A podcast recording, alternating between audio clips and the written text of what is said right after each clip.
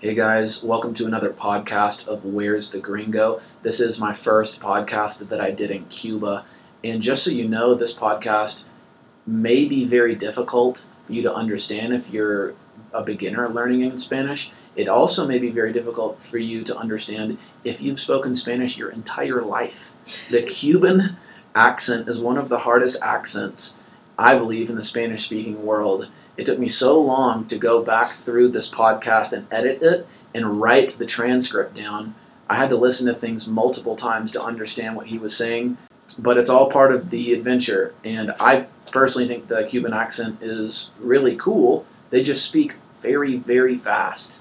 So, good luck, guys, with everything. It's a very interesting podcast we have for you today, talking about the entire situation in Cuba. Cuba's been shut off from the rest of the world for over 50 years. So, this podcast, as well as the next few, will provide a glimpse uh, into Cuban life, how it really is, as told from a really smart and really politically charged Cuban. So, I hope you guys enjoy. Hola y bienvenidos otra vez al podcast de Where's the Gringo. Yo soy el gringo Ford y estamos aquí en Cuba. Por fin, por fin estoy haciendo un podcast en Cuba. Es mi primer podcast después de llegar a este país maravilloso. He estado viajando por Cuba ahora por un poquito más de dos semanas y me ha encantado uh, la cultura, el país, la gente, la música, todo es muy, muy rico, muy distinto y yo voy a escribir unos artículos sobre Cuba y a lo mejor yo voy a hacer más podcasts. Y estoy aquí con mi amigo, quien es un cubano, nació en Cuba, uh, es su patria, pero quiere participar de una forma anónima por varias razones. Le voy a hacer unas preguntas para que ustedes puedan ver uh, cómo es Cuba, pueden aprender de, de algunos temas políticas y, otras cosas, pero también uh, para que puedan escuchar el acento cubano que se me hace muy interesante, muy diferente que los acentos en los que estoy acostumbrado, digamos. Pero vamos a empezar. Amigo, el primer, eh, la primera pregunta que tengo es ¿Qué significa la revolución para ti? ¿Qué significa la revolución cubana para mí? La revolución cubana. Bueno, la revolución cubana para mí significa, primero que todo, ese orgullo de ser cubano. Sí. Es único, es único en el mundo. Me siento muy orgulloso de ser cubano, con toda su diferencia, con toda su forma eh, distinta de ser, pero tenemos un sentir muy patriótico, muy enraizado en nuestra historia, uh -huh. y por eso me siento muy orgulloso de serlo donde quiera que me pare. La revolución cubana significa para mí muchas cosas. Mm, precisamente, una de las cosas que significa es que nací con la revolución, posterior a la revolución. No nací antes. Quiere decir, nací con, lo, con, con los cambios, Ajá. los cambios sociales. De niño crecí y me fui formando con ese ideal, con esa imagen, con esos cambios, junto con los cambios. Y lo fui asimilando de, de mis abuelos para mis padres y de mis padres hacia mí. Como mismo yo lo seguiré transmitiendo desde la perspectiva de lo que yo pienso. Pero para mí significa la revolución cubana patriotismo, significa sentirme orgulloso de, de mi país, quiere decir que tengo sentido de, de sentirme eh, orgulloso, de decir soy cubano, pertenezco a la revolución cubana. No pasa así en otros países, que apenas conocen la historia de su propia bandera. Nosotros la conocemos, yo la conozco bien. Y pese a todo, la revolución cubana no es más que para mí, en lo personal. Significa mucho. Independientemente de que hayan otras cosas que no funcionen. Pero no es, no es culpa de la historia de la Revolución Cubana, uh -huh. sino de los que la hacen. Sí, desde, desde que llegué a Cuba uh, he notado por todos lados hay banderas, hay mucho nacionalismo. Me parece que casi todos los cubanos con quien hablo son orgullosos uh, y sí son muy educados, saben mucho de no solamente la historia de su país, de, de Cuba, pero de otros países también. Y como, como dijiste, uh, ustedes saben la historia de, de, de, tu bandera, de su bandera. Entre otras cosas. ¿eh? Entre otras cosas. Sí. Exacto. Es lo, lo básico, es lo más pequeñito que pudiera mencionar. Ujú. Porque podemos hablar de muchas cosas más. Entonces, sigamos. Ah, la, la próxima pregunta que te Sí. quiero hacer es, en tu opinión, ¿cuáles son los beneficios del sistema socialista que ya lleva a cabo Cuba? Los que lleva a cabo o los que pretende llevar a cabo. Los que ellos quisieran o son los que ellos han hecho. Estoy seguro que podemos hablar de esas preguntas por mucho tiempo. Tal vez podría hacer un podcast para cada pregunta. Claro. Entonces, dime la versión corta sobre los beneficios que lleva a cabo. Si el sistema socialista cubano Sí. pretende llevar a cabo ciertos beneficios que no en la actualidad no los cumple tal como debieran ser. Se pensó en un inicio de una forma, pero ha transcurrido de otra. Y los beneficios de eso se han ido degradando. Esa es la palabra. Primero, se pretende y segundo, se va, se ha ido degradando. Degradando. Se pretende porque era un principio revolucionario. Llevar a cabo la salud, la salud gratuita, Sí. llevar a cabo la masificación de la educación, es decir, llevar la educación a los sectores más recónditos. En la montaña del Pico Turquino, allá se hace educación. Ajá. Incluso hay hasta un maestro para solamente un niño. Y esas son cosas que de verdad se han logrado. Se han logrado a base de muchos sacrificios, pero sacrificios de quienes lo hacen, no de sacrificio del gobierno. El gobierno casi no se sacrifica. Se sacrifica el maestro, se sacrifica la persona, el que está allí. Entonces una cosa es pretender y otra es aterrizar la realidad. ¿Verdad? Sí, entonces eh, han habido muchos logros, pero esos logros no se han, digamos, antes había como un idealismo por el que se soñaba y se vivía. Era como fidelista, fidelista, ¿ves? Y entonces se pretendía, se soñaba, se luchaba por ese ideal a toda costa, incluso hasta al precio que fuera necesario. Ahora hay un poco más de, de, de pensamiento, hay, hay- los pensamientos han cambiado. Entonces los logros no se han mantenido tanto como uno aspiraba que fueran, como por ejemplo la salud, la educación, siempre se habla de lo mismo, salud, educación. Pero es que logros en una sociedad no solamente está complementada por salud, educación, no. Hay otras esferas que tienen que desarrollar. Economía, satisfacción personal, cultura. Sí. Hay otras, hay otras más. Desarrollo, infraestructura, hay muchas cosas más. Bueno, la revolución cubana pretende tener logros. Siempre soñamos cada día con, con decir, bueno, el año que viene vamos a pensar, vamos a, a aspirar a que haya mejorado este sector. Pero lo que sucede es lo contrario. Ese sector sí es desarrollado, ese sector no se desarrolla, sigue habiendo insatisfacción.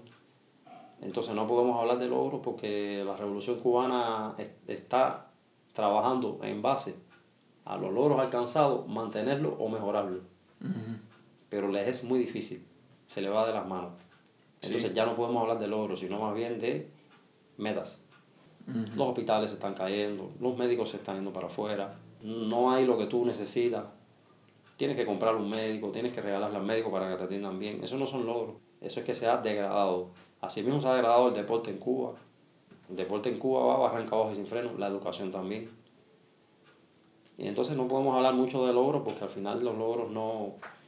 eh, Cuando tú logras algo, mantenerlo es lo más difícil.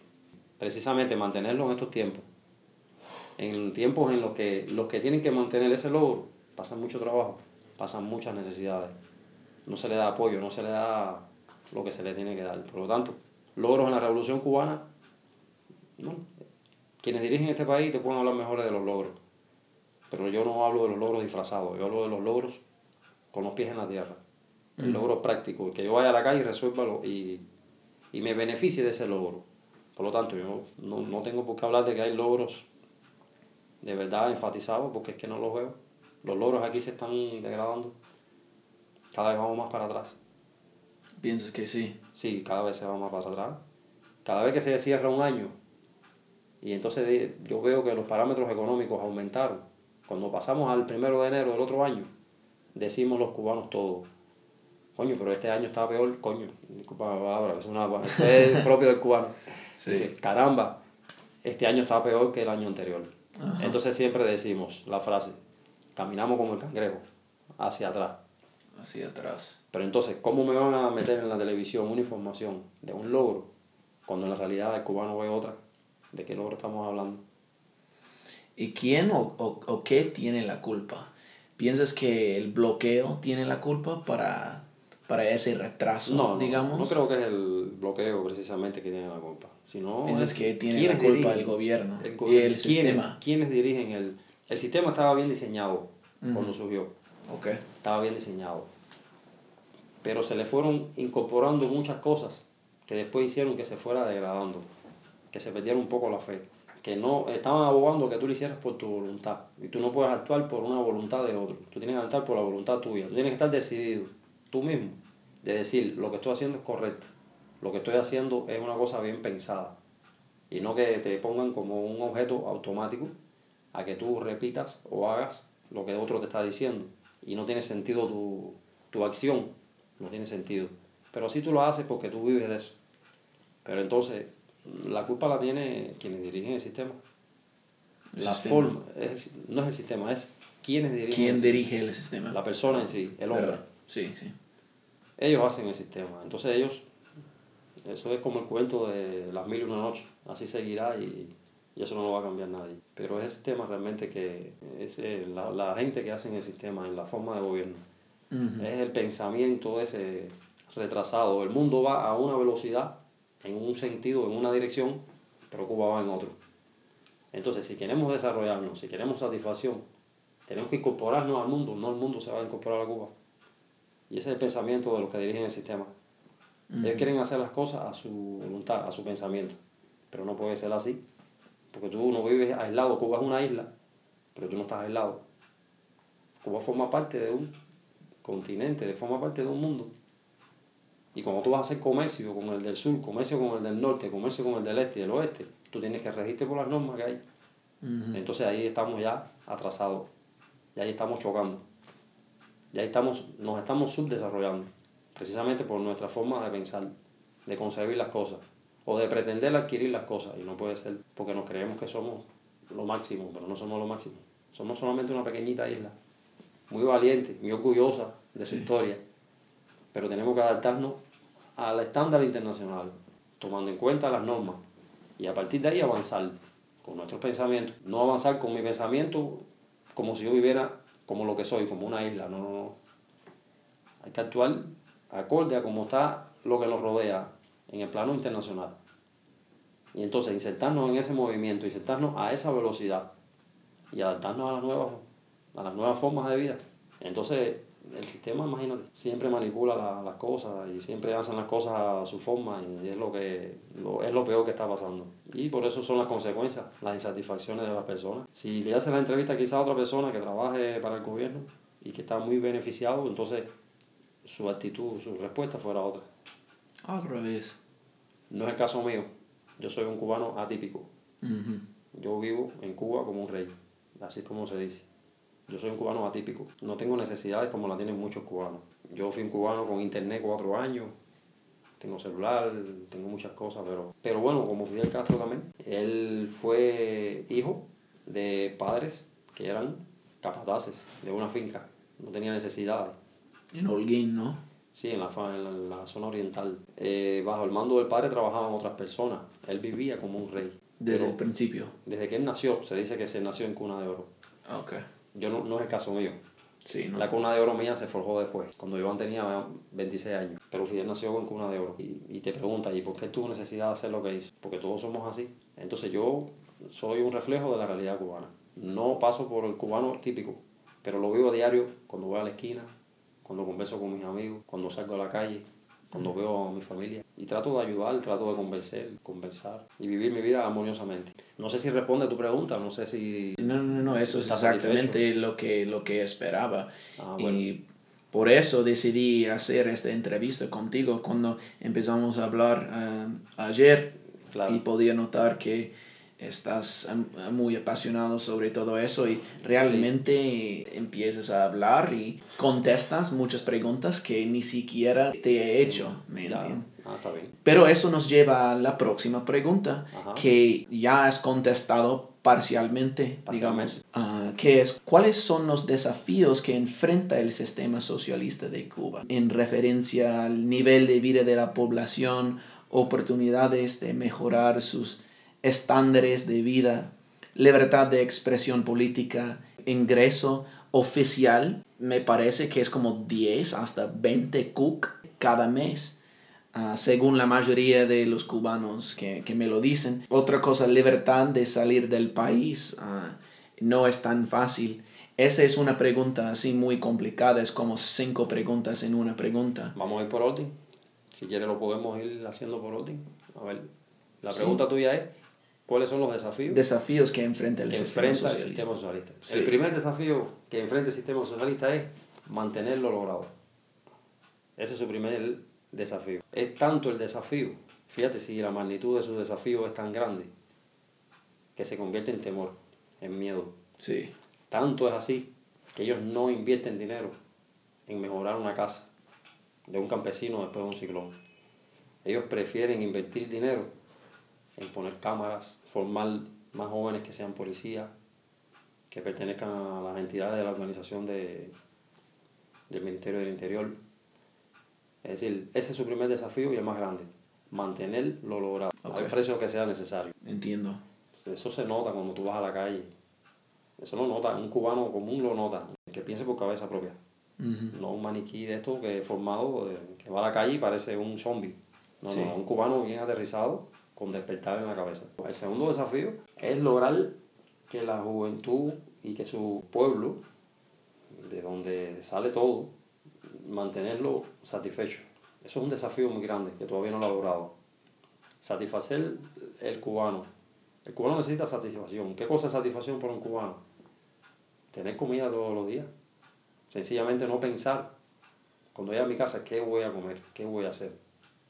Pero tener economía, una economía media, que te permita a ti comprar lo que tú necesites, ¿entiendes? Sí. Entonces es se convierte en un desafío eso, que lograr el cuba, la satisfacción del cubano. Es algo que no se ha logrado y creo que va a demorar muchos años en lograrse. Satisfacer el cubano. Satisfacer al cubano Sí, en sus necesidades. Pero estamos hablando de necesidades básicas. Yo no estoy hablando de satisfacer al cubano en necesidades ideológicas, como por ejemplo tener libertad de expresión. Ya eso es necesidad de otro grupo de cubanos. Porque nos han educado a nacer y no ser políticos. Y la política está en todo. Desde que nacemos, ya el tema político es, oh, ya, no me gusta, repugnancia sí, porque nos enseñan desde pequeños eso. Ni siquiera conocemos la Carta Magna de las Naciones Unidas de los Derechos Humanos. En Cuba, cuando tú hablas de derechos humanos, el cubano es así. Como que le da temor, miedo. Dicen, están hablando de algo que no me gusta. sí, sí, No, no, no, es- no, no, al no, hablando de algo que, hablando- que no conoce. Sí, pero lo que no conocemos, pero que a la vez nos los hacen ver de que nos hace daño o que es algo malo. ¿Comprende? Entonces nosotros hacemos así como que no, eh, me da miedo ese tema. Para mí ese tema Entiendo. es un gran desafío. un desafío para el gobierno cubano que logren tener libertad de expresión. Eso es un desafío muy grande. Sí, Pero eso es algo que no se va a lograr tan fácil. Porque no, todo, no. todo está muy bien organizado, todo está muy bien planificado, todo está bien pensado. Es como el psicólogo, es como si tú pones un psicólogo en una iglesia y se vuelve religioso, ese psicólogo es capaz de atraer gente a la iglesia. Porque utiliza la psicología y todo lo tiene pensado. Y te vuelve religioso. Tienes que tener la mente muy fuerte. Entonces eso sucede en Cuba. Creo que eso es todo por hoy. Ah, gracias por escuchar y les invito que nos sigan en la página whereisthegringo.com donde entre otras cosas puedes encontrar un transcrito en inglés y español de todo el podcast de hoy y también vamos a publicar la segunda y la tercera parte de esta entrevista. Entonces, gracias por todo y hasta luego. All right, guys, I think that is all for today's podcast. I decided to end it there because this interview that I did with my friend in Cuba actually lasted about an hour. Uh, you can see, or I guess you can hear, how passionate he is about the entire situation. He's very politically charged, very outspoken, uh, and he will always be referred to as he. I'll never say his name. His identity will never be revealed because if it would be, he could be thrown in jail for a long time.